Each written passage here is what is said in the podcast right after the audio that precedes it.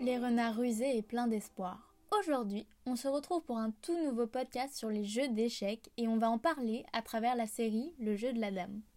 Cette mini-série Netflix de 7 épisodes est adaptée du roman du même nom, écrit en 1983 par Walter Tevis.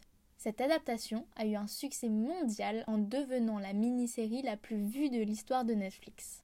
Mais ce n'est pas la première fois que quelqu'un a voulu adapter ce livre. En effet, Heath Ledger est tombé sous le charme du roman et voulait l'adapter au cinéma. Mais suite à sa mort en 2008, l'adaptation ne s'est jamais faite. Mais de quoi parle cette histoire qui a passionné des millions de gens autour du monde?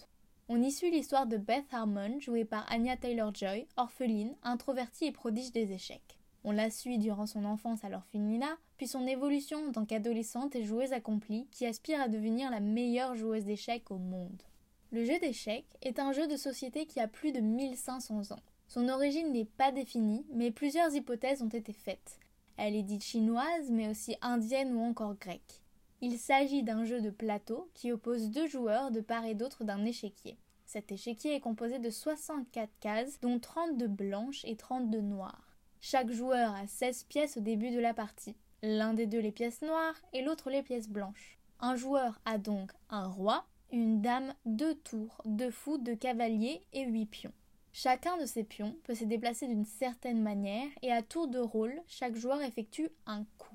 Le but du jeu est de mettre le roi du joueur adverse en échec de telle façon qu'il n'y a aucune manière de parer celui-ci. La partie d'échecs la plus célèbre date de 1999. Les célèbres Gary Kasparov et Vaslin Topalov se sont affrontés à Vakenze aux Pays-Bas.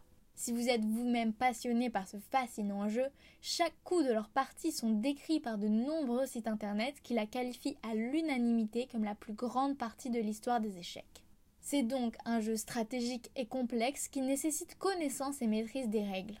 Afin de rendre cette série plus réaliste, les acteurs du jeu de la dame ont mémorisé leurs parties avant de tourner les scènes de jeu d'échecs, afin que chacune d'entre elles soit jouée pour de vrai, pour devenir réelle et réaliste. C'est ainsi que le spectateur est pris dans le suspense et la tension de ces parties tout au long de la série. On vous recommande donc fortement le jeu de la dame qui vous mettra en haleine et dont vous ne pourrez plus vous détacher. Voilà, c'est tout pour aujourd'hui et à très bientôt pour un prochain podcast.